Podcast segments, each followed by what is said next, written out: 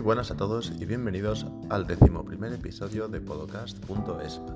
En esta ocasión tuvimos la oportunidad de hablar con Carles Vergés, profesor de la Universidad de Barcelona, con una dilatada experiencia y con una visión muy global de la profesión de la podología. En este primer episodio damos un repaso a sus inicios en la podología y hablamos de su rol en la Asociación Europea de Podólogos. Entre otros temas comentaremos también la equivalencia de títulos en Europa y con el resto del mundo, qué posibles consecuencias puede tener el Brexit para nuestra profesión y en qué países podemos ejercer como podólogos. Como siempre, gracias por estar ahí y no olvidéis que queremos conocer vuestras impresiones del episodio. Podéis compartirlas a través de Instagram, Facebook o la plataforma que hayáis escogido para escuchar el podcast. Vamos con el episodio.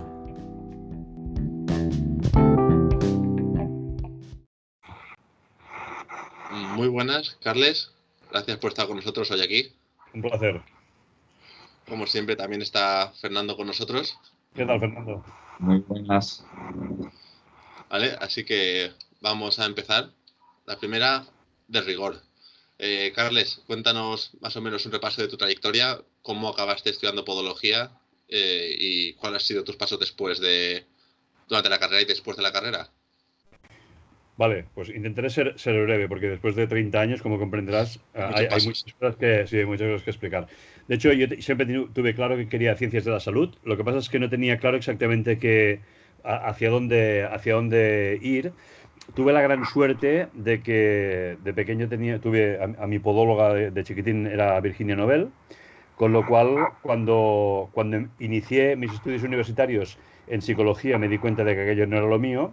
Y ella me aconsejó pues, que, que probase la, la, entrar en, en, podología.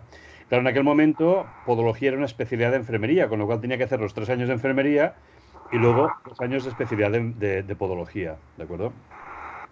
Bueno, cumplimos esos, esos cinco años, porque era, mm, enfermería era una, era una diplomatura, era un primer ciclo, y luego los, los, uh, los dos años. Y en, al acabar, tuvimos la suerte de que en la escuela se nos propuso la posibilidad de, de entrar como profesor de prácticas de, desde la base, cosa que, que digo que tuve la suerte porque fue, fue una doble suerte poder entrar en la escuela y, y poder trabajar con, con Valdiri Prats, que ha sido mi, mi compañero y amigo durante todos estos años y de los cuales pues he compartido un montón de experiencias y, y digamos, y, y, bueno, y con él me hice un poco la, la, la carrera académica ¿no? de, la, de, la, época. Uh, después, como no teníamos acceso a poder hacer los, uh, los doctorados, puesto que se había convertido la carrera de especialidad en una carrera, en una diplomatura, pues uh, nos dedicamos a hacer una, un segundo ciclo de antropología social y cultural para poder acceder a los cursos de doctorado y así pues en el 2014 hice mi tesis doctoral. Así brevemente, brevemente es lo que es un poco la trayectoria. En el gran resumen que, que se puede dar es que me gusta decir que soy testimonio de una gran evolución de, de, mi profesión. O sea, he visto desde que la especialidad hasta un grado universitario en podología, en el cual nuestros estudiantes, nuestros colegas, solo necesitan hacer 60 créditos uh, para poder acceder a, al doctorado. Y eso no solo es una evolución académica, es una evolución profesional, el, el, cambio ha sido radical, es decir, no, no, tiene nada que ver cuando yo empecé o cuando acabé yo a cómo está la podología actualmente. Me gusta el, eh, el hecho de que, aunque suene muy reduccionista decirlo, tu visión es que eh, los podólogos tienen acceso al doctorado, ya no a, a, la práctica clínica, ¿no? sino que pueden desarrollar, digamos, el máximo de una carrera universitaria o académica. Sí, sí. En, en, esto, en esto hay un poco de, de, discusión, porque normalmente cuando se hace el doctorado, en principio es cierto que hay una, hay una necesidad eh, estricta y clara desde un punto de vista académico. El que quiere hacer carrera académica tiene que ir por ahí, no tiene más remedio. Pero, pero, uh, nuestro ámbito todavía sigue siendo muy cerrado, es decir, la gente todavía está trabajando mucho en sus consultas, con lo cual, con lo cual el hecho de hacer un doctorado siempre marca un antes y un después. Y la visión del después del doctorado yo pienso que es sumamente enriquecedora para cualquier profesión y especialmente la nuestra, con lo cual yo lo recomiendo siempre. El hecho de que, se, que no, no se acabe solo en el graduado, sino que se puede hacer un máster oficial y se puede hacer el doctorado. Yo para mí eso actualmente es imprescindible. Eh, sabemos que eres un enamorado de la biomecánica, ¿no? Eh, de hecho, bueno, sí, es famoso por la biomecánica. Eh, entonces... Es famoso, pero vaya. Por, conocido. Entonces, eh, explícanos un poco de dónde viene ese interés de la, por la biomecánica. Pues mira, es, es, muy, es muy fácil porque de, de, las lagunas de cuando estudié. Es decir, la, la, visión que a nosotros nos explicaba. Pensad que cuando nosotros estábamos estudiando podología había simplemente dos escuelas, había la escuela de Barcelona y la de Madrid, cada uno con sus peculiaridades, por supuesto. Y, y, había aspectos relacionados con la podología, con la parte de biomecánica, que no, que no, no quedaban claras y generaban dudas. ¿no? el entrar de lleno en el ámbito de la biomecánica fue la suerte porque, como os he comentado antes, a Virginia Nobel pues teníamos una gran relación con ella y me regaló una primera edición, de, hecho es una primera edición del libro de Ruth, ¿no? Con lo cual uh, ahí empecé a leer el libro y, me rellenaba lagunas y me daba uh, salidas aquellas incógnitas y aquellas, aquellas, aquellas, digamos, aquellas justificaciones que no, no, no me quedaban claras. Con lo cual ese fue el, el, principio de decir, bueno, hay un mundo aparte de lo que nos están explicando, lo tradicional del liebre, de Viladot con todo su valor y su aportación, por supuesto, pero había un mundo aparte, ¿no? Y claro, ese mundo aparte a mí me abrió un campo uh, bestial, ¿no? En, de lo que era la, la, la, explicación de cómo funcionaba el pie desde, desde un punto de vista más tradicional. O sea, fue realmente lo que más te desafiaba, ¿no? El desafío más grande que viste dijiste, pues por aquí voy. Sí, porque de hecho na nadie, me, nadie me explicaba cosas que yo no entendía o que no, o que no sabía o que no... Y ahí pues yo vi un campo abierto a, a poder, digamos, a ampliar una, digamos, todo un campo que para mí es extremadamente básico. Actualmente eh, tienes un rol en la Asociación Europea de Podología, ¿verdad? ¿Puedes explicarnos qué es la asociación y cuál es tu rol? Mm. En, bueno, ahí, ahí quiero, déjame que, que, que, antes que nada que agradezca en principio a, a, José García Mostazo que contase conmigo cuando vinieron a verme en, en, Barcelona para proponerme la posibilidad de que me incorporase en el, en, como representante de la podología española y pensando en la posibilidad de poder, de, poder uh, de algún modo hacerme cargo de la, de la presidencia de, la, de esa Asociación Europea, de la European Council of Podiatry. De hecho, la, la, digamos, mi, mi, forma de ser siempre ha, hecho que me, esté, me haya estado conectando con el extranjero, siempre con, con gente de fuera, porque eh, es otra cosa que recomiendo siempre, no solo a mis hijos, sino a nuestros estudiantes y a todo el mundo, que tienen que salir, porque el intercambiar ideas es extremadamente estimulante y, y siempre que uno sale vuelve con algo bueno, nuevo y positivo, con lo cual siempre he hecho eso, ¿no? Entonces, el, el hecho de, de, poder trabajar desde un punto de vista, digamos, de, de la podología de casa y, y poder colaborar en, en, la medida de lo posible en la podología europea, pues, como se entenderá, pues es un proyecto que es bastante, bastante bueno, ¿no? Es, es un proyecto que seduce bastante. A partir de aquí, pues, uh, en el año 2016 um, tuve el primer contacto en, Montreal, en el 17 en, uh, en en Alemania, pues uh, me hice cargo de la de la presidencia de la European Council of Podiatry, de la chairmanship, y, y la verdad es que con, con muchas dudas y, y, algo de vértigo porque nunca había tomado, uh, digamos, un, un, cargo de esas características, ¿no? Y mi experiencia en ese sentido era nula, pero la gente que en aquel momento formaba parte del board, que todavía hay gente ahí, y con la gran ayuda de la Caroline Tegels, que es la directora ejecutiva de la FIP, pues la verdad es que, bueno, pues vamos haciendo lo que vamos pudiendo, porque la verdad es que dedicarse al 100% en esa labor es lo que debería ser, pero como comprenderéis es imposible, ¿no? Con lo cual, pues vamos haciendo lo que vamos pudiendo. Yo pienso que vamos en muy buena dirección. La gente es súper colaboradora, tiene muchas ganas de hacer cosas. Uh, yo percibo que hay, hay un cambio uh, positivo en la forma de evolucionar cada uno a, a su forma o en su país. Y, y, bueno, y en respecto a la European Council of Podiatry, hasta ahora ha sido un, un comité de la, de la Federación Internacional de Podólogos, y, y, que prácticamente aglutina la mayor parte de países que forman parte de la Federación Internacional, porque la mayor parte de países son, son países europeos. ¿Y qué tipo de medidas o decisiones se toman allí? O sea, ¿Qué bueno, afecten globalmente? Bueno, es, es un tema de, de, planificación general y a, a, largo plazo. Es decir, lo que debería ser, por ejemplo, la política en cualquier país, es decir, es no, no estar pensando en, lo, en mi beneficio personal, sino en un beneficio a largo plazo, 10, 20, 30 años, con lo cual la perspectiva es esa. Cuando yo me incorporé, el, el punto máximo de trabajo de proyecto era, era el, el uh, Common Training Framework, el, el, acuerdo marco de formación común, y eso, eso lo, supuso, digamos, un punto interesante, puesto que suponía eh, establecer un poco las directrices mediante las cuales todos los países se añadirían y acabaríamos siendo la Unión Europea pues una, una profesión, digamos, más uniforme respecto a las características formativas y, de competencia profesional. Lo que sucede es que eso es, es, complicado porque tiene que cumplirse que haya un tercio de los países con una distribución geográfica no uniforme, con una serie de, legislación y claro, todos estos son factores que, interrumpen un poco el avance hacia esa, hacia, hacia esa ah, homogenización profesional. ¿no?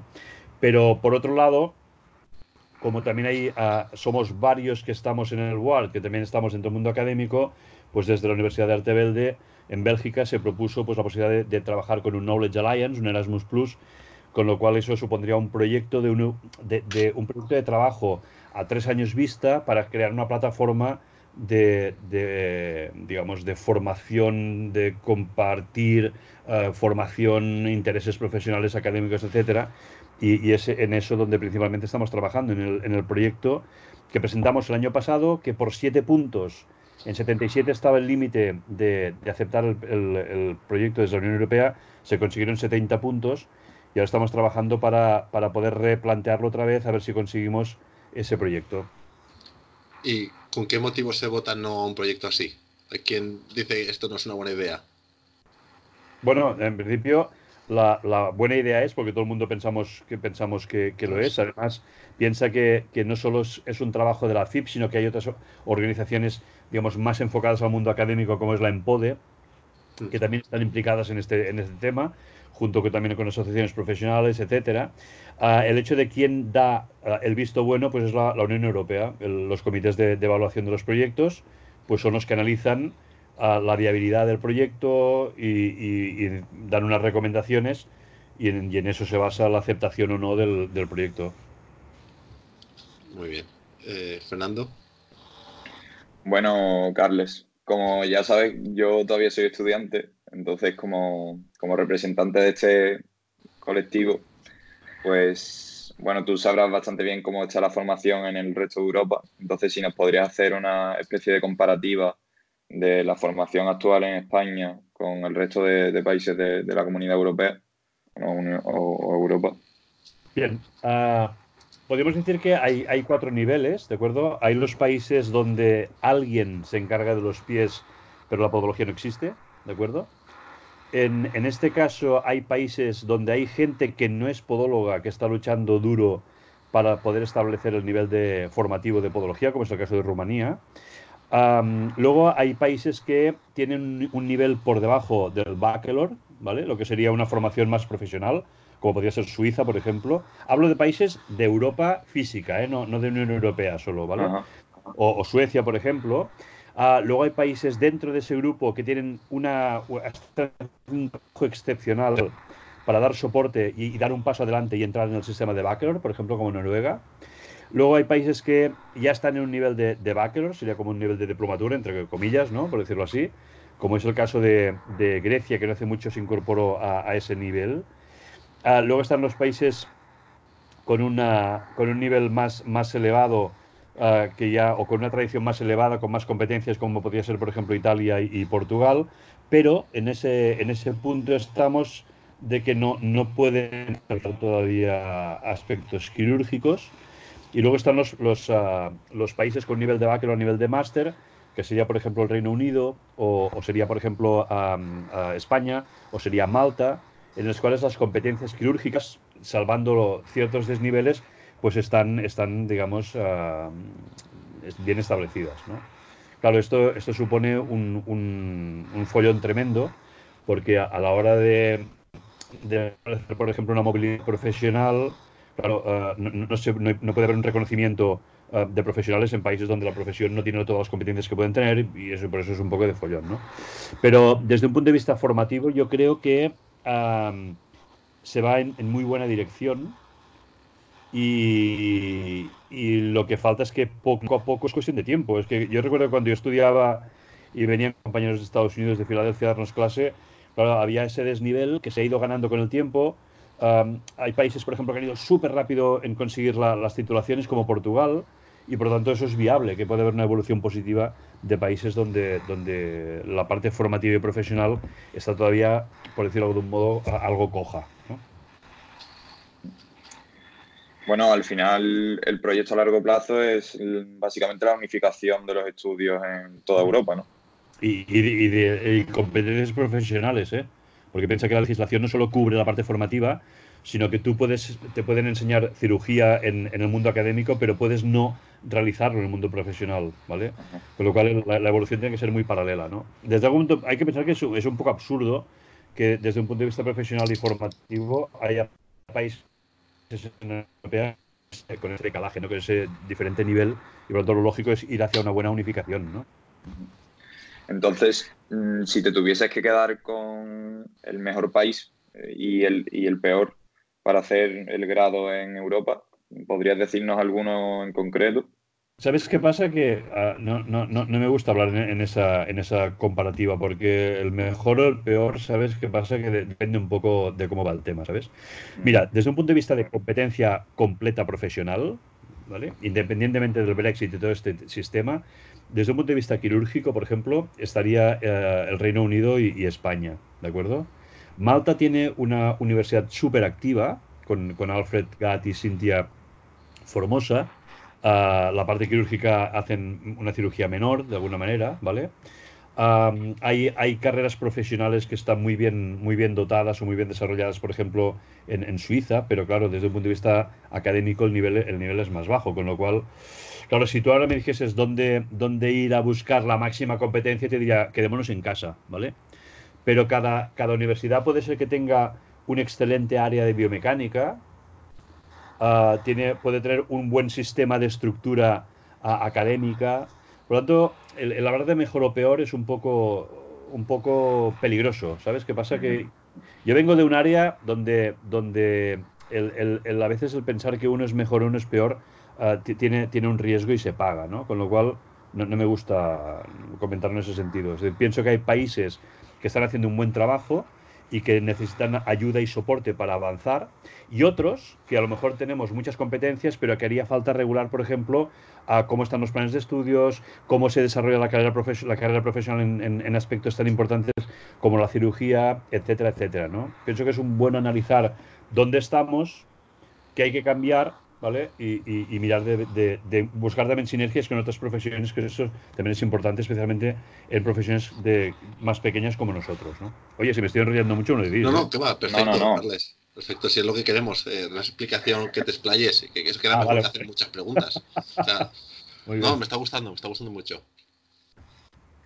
Sí, por ahí va, por ahí va un poco la cosa. Si al fin y al cabo, aquí en España, mm, hablando de competencias, pues tenemos eh, todo el repertorio, pero luego sí es verdad que, eh, por ejemplo, allí en Barcelona, pues salen mucho más formados de biomecánica, aquí en Sevilla, donde yo estudio, se dice que salimos mucho más formados en cirugía y la verdad que estaría bien unificar todo el conocimiento y al fin y al cabo remar todo en la misma dirección. No sé si, si está un poco de acuerdo. Sí, Fernando, pero piensa, por ejemplo, nosotros tenemos una, una muy buena con razón relación con la Universidad de, Sevilla. ¿vale? Tenemos muchos amigos ahí, de hecho, y, y tampoco es malo que, haya universidades que se especialicen en más en una cosa que en otra, ¿vale? O sea, no, eso es como los, los grandes hospitales, a lo mejor tienen un, gran servicio de cirugía cardíaca y otro es un gran servicio de, hematología, es decir, y eso no significa que los demás servicios sean, sean peores o no, simplemente pues que un área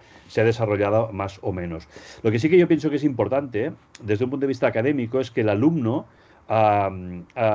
trabaje desde la base, es, como, un, como un aprendiz, ¿no? Tú entras en un trabajo y tienes que empezar a barrer, ¿vale? Tienes que empezar a ensuciarte y acabar haciendo todas las escalas del trabajo para poder salir formado. Luego, cuando ya hayas acabado, tú ya te encargarás de escoger tu área de especialización o no, o, de, ¿entiendes? Pero sí que es importante que el alumno lo vea todo, que vea cirugía real, no solo, por ejemplo, cirugía en cadáver, que vea a trabajar la mayor parte de materiales, que haga los moldes, aunque luego se hagan en 3D y luego se hagan, ¿entiendes? Pero eh, entendemos nosotros que, debería ser así, ¿no? Y, déjame también decirte que eh, en todos lados cuece más. En, en, cada escuela pues tiene sus pros y sus contras, sus ventajas y sus inconvenientes, sus carencias y sus excelencias, y por lo tanto yo pienso que e, es bueno saber reconocer lo bueno que hay en casa y también saber reconocer las carencias que hay, porque si uno no se da cuenta de dónde falla, nunca puede corregir para mejor, ¿no? Y pienso que eso es un punto importante. Pero vaya, en, Sevilla, igual que en otras universidades, ¿eh? pienso que la labor que se hace es muy buena y como en todos lados, seguro que hay cosas que se pueden mejorar. Sí, claro, te hablo porque es lo que es lo que conozco de primera mano. Sí, sí, sí. José. Eh, si hablamos de equivalencia de títulos, Carles, eh, ¿cómo estamos en España? Por ejemplo, vamos a hacerlo más fácil. ¿Dónde podemos trabajar los podólogos españoles en Europa o, globalmente? ¿Qué pues países podemos ir? Por, trabajar puedes ir a todos lados. El problema es que. Sí, sí, como podólogos. no, no, entendido, entendido, entendido. Como, como puedes trabajar en todos lados, lo que pasa es que tendrás que adaptar la normativa legal de cada país. Ahora, por ejemplo, tengo una, una compañera, una exalumna que, que me pedía soporte para, para, estar trabajando con su marido en, en, Noruega y quería saber hasta dónde puede desarrollar su profesión. Claro, tú puede que hagas, o sea, tu titulación en tu país de origen mm, te cubra unas competencias, pero el país de destino, pues solo puedes hacer, pues a lo mejor, pues tratamientos de quiropodia y, poca cosa más, ¿vale? claro, lo que no hay duda es que la visión, cuando tu formación es más completa, pues es mucho mejor. Y, en ese punto pienso que sería bueno que la podología, por ejemplo, española o de otros países donde también está, digamos, que cubre más competencias profesionales, se pudiese asociar para echar una mano en las asociaciones profesionales del país de destino, ¿no? Si tú me dices uh, países donde tú puedes conseguir ganar más competencia, el Reino Unido, por ejemplo. Pero no, no, no por desmerecer a los otros, ¿eh? sino porque ellos tienen un diseño de carrera profesional que yo pienso que es muy buena y que nosotros la podríamos adoptar, ¿sabes? Pero el hecho de poder uh, ir ganando en cirugía, ¿eh? por ejemplo, competencias profesionales a medida que tú vas demostrando que esas competencias las has adquirido, hostia, esto es muy bueno, ¿eh? Y que requieras siete años de formación para acabar poder haciendo la cirugía, hombre, pues es, un plan correcto. Porque es cierto que desde el mundo de la medicina, y, pienso que tenemos una gran relación con la mayor parte del mundo de la medicina, en cierta manera se ve ilógico que tú, por ejemplo, con cuatro años puedes hacer cirugía cuando ellas requieren siete años más cuatro de especialidad, ¿me explico? Entonces, claro, eso también es que explicar el por qué y el cómo nosotros nos formamos para hacer cirugía y en base a qué, ¿no? Yo no soy quirúrgico, ¿eh? siempre lo digo que no. ¿Estás hablando de Inglaterra con lo de 7 años más 3? ¿O de. Eh, estamos basándonos de charco ya? En el Reino Unido, en el Reino Unido, sí, sí. O sea, se hacen... Más que nada es, el tipo de diseño mediante el cual tú, por ejemplo, tú sales de aquí, vas al Reino Unido y lo primero que tienes que hacer es, darte de alta en el servicio de, profesional de allí, ¿no? Con lo cual mm. tienes que tener unos mm, pues presentar tu, todo tu itinerario académico, tus planes docentes, tus actas, tu, ¿sabes? Y, y normalmente entonces me, ponen a mí de, bueno, al menos los alumnos, los compañeros nuestros que han salido de alumnos y se van para allá a trabajar, pues como referente para que les haga un informe, ¿no? Entonces llega, llegas allí, entonces te pones a trabajar, te contrata una empresa, ah, entonces, pero eso es trabajo base. Si tú quieres aumentar tu nivel competencial profesional, ellos tienen que tienen claro que ellos solo pueden dedicar, digamos, de algún modo solo pueden apoyar al profesional que ha demostrado esas competencias, con lo cual entras en una carrera, digamos, de, de, de experiencia ir demostrando pues lo que, lo que puedes hacer. Y en, base a eso, tú vas, tú vas sumando, digamos, nivel profesional, ¿sabes? Mm. Y eso yo pienso que es interesante, ¿eh? De hecho, el Reino Unido, si no, es, si no estoy equivocado, en el tema de enfermería también es igual. Tiene un, desarrollo de carrera, de carrera, profesional que es, es buena. esa visión yo pienso que es positiva. Es lo de Band 5, Band 6, Band 7. Ese es, eh, ¿Te refieres a ese tipo de progreso? sí, seguramente. Sí, sí. Claro, ahí yo no acabo de entenderlo si es, eh, es acorde a cómo te contratan o acorde a, digamos, al nivel que tú tienes según títulos. Bueno, pues, la verdad es que si, si tengo que explayarme en eso, seguramente no, te lo diría bien, porque tampoco soy un gran conocedor o un profundo conocedor de todo ese sistema, ¿no?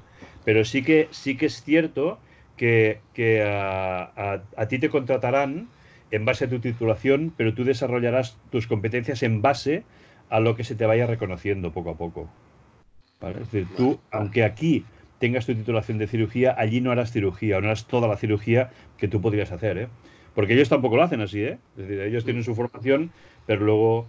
Y también es cierto que en función del área, por ejemplo, si es en Escocia o si es en Inglaterra, pues también tienen su, su, su propia su propio itinerario curricular, sus propias características profesionales, también, también hay cierta diferencia.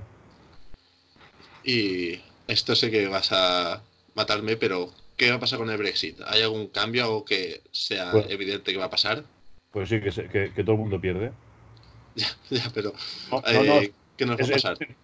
Es, muy sencillo, porque, mira, para empezar con el, con el tema del Brexit, uh, se pierde el contacto de, dentro de la Asociación Europea ¿eh? de Podología, se pierde el contacto de uno de los países puntales con mayor competencia, igual que pasa con España, o igual que pasa con Malta, igual que pasa, es decir, perdemos, si ahora no tuviésemos que decir, vamos a unificarnos en base a cómo están la mayor parte de países, eh, hemos perdido la capacidad de eh, subir un poco lo que sería la, la media, la media, la media profesional, ¿no? Si bien es cierto que, bueno, ellos también mm, quisieron dejar la asociación por, por lo que fuere, uh, pero bueno, hay que pensar que eh, sería es, es, una, es una pérdida el hecho de que un país con un nivel competencial profesional alto deje la Unión Europea. ¿no? Pero seguiremos pudiendo ejercer allí después del Brexit. Ah, pues uh, sí, seguramente te, habría que algún que otro problema añadido. A ver, por, por, por, trabajar seguro que sí, porque desde un punto de vista académico eh, eso no ha cambiado. Lo que ha cambiado es la reglamentación en base a, a, la movilidad profesional de un país de dentro de la Unión Europea, que hay unos ámbitos marcados de facilidad a uno que está fuera de la Unión Europea, pues que los requisitos ahora se marcarán solo de forma unilateral. O sea que, por ejemplo, sería la misma situación que con Australia, Canadá. Por ejemplo. O sea que sí. realmente nuestro título es equivalente, pero no está garantizado. Desde, en ese punto de vista, hace unas dos semanas me vino a ver una, una compañera, la Nuria Nemesio, que me dio una satisfacción brutal, porque esta chica era una chica que cuando estudiaba bueno, pues es una persona joven, pues con inexperiencia, con sus dudas, sí, sí. Bueno, pues esta chica acabó, la, bueno, esta mujer acabó la, carrera y hizo algo que yo no me esperaba de ella, que es, se fue a Australia. Entonces, lleva en Australia desde que acabó, uh, tiene su titulación, pasó un examen, um, por lo que me explicó, uh, bastante duro, ¿vale? De, no sé si estuvo casi todo un día examinándose, ¿vale? Con casos clínicos, con y pasó el examen, ¿eh? Es decir, uh, fue capaz, ahora tiene su licencia para trabajar en los... Um, es joven, claro, si voy yo me van a decir que sí, que, que vale, que, que, regrese, porque lógicamente no van a coger un tío que está a punto de jubilarse, pero, pero me refiero, no es, no es tan complicado, ¿eh? No te creas tú que...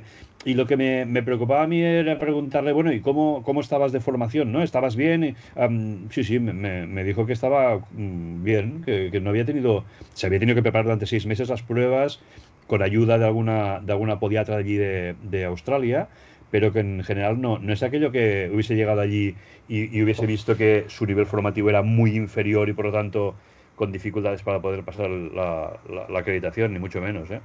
Con lo cual, no, no, tú llegas allí, propones, justificas tu titulación, uh, pasas los controles y si los pasas, oye, adelante. ¿eh? Y Nuria además me, me satisface además porque me satisfizo además porque uh, el cambio fue radical, es decir, se, fue una podóloga joven y volvió una mujer con experiencia, ¿no? Y es, ese, ese cambio para a, mí me encanta, ¿no? De, cómo ves la, evolución que hace la gente, igual que el alumno cuando entra en primero y, acaba en cuarto, pues esos cuatro años parece que no, pero hombre, hostia, es una satisfacción de cómo la gente uh, cambia, ¿no? Cambia para bien, por supuesto. Evoluciona. Y luego, el tema aparte, Estados Unidos, ¿podemos ejercer en Estados Unidos o eso ya es no. otro tema? Bueno, sí, sí. Puedes ejercer si te vas allí y haces los años. Estudias su carrera. No, claro. pero allí no tienen ellos una separación entre quiropotist y podiatrist. No, yo diría que no. Vale, o sea, ahí... que no. Piensa que tampoco reconocen la titulación de Gran Bretaña, ¿eh? Ni, ni la de Canadá. No, en Canadá hay dos tipos de universidades, está la americana y la canadiense. Uh -huh. No, no, en Canadá, por ejemplo, como no pueden hacer cirugía, al menos las últimas noticias que tenía, era que hacían uh, una, un muy buena, una muy buena formación en biomecánica. Pero no, no, no. Allí lo que, lo que ¿sabes qué pasa? Que en todo y uh, yo tuve uh, conocimiento de una compañera que se fue a trabajar a Dubai en Dubái conoció gente de todos lados, incluidos podiatras norteamericanos. A través de esos podiatras pudo realizar, si no recuerdo mal, si no me equivoco, un máster allí en, Estados Unidos, con lo cual eso facilitó el tema de que pudiese sacar su licencia, pero claro, ya, ya entrando en, formación directa allí, ¿eh? es decir, el tema de tener una titulación europea en podología o podiatría e irse allí a trabajar no, no es posible. Por ahora. Pero sí que hay gente que puede estudiar allí. conozco podólogos de aquí que han hecho máster de cirugía allí. Sí, sí, sí, eso, no hay problema. Eso no hay problema, pero, pero otra cosa es que tú llegues allí y puedas mm, poner la mano encima a un, a un paciente de allí. Es eso es diferente. ¿eh? formación sí, porque pagando, tú pagas un curso y lo haces y punto, ¿no? Pero eso que te dé luego competencia profesional para trabajar ahí es diferente. Vale. Eh, pues, Carles, hasta aquí la primera parte. Gracias por acompañarnos a todos y nos vemos en la segunda parte.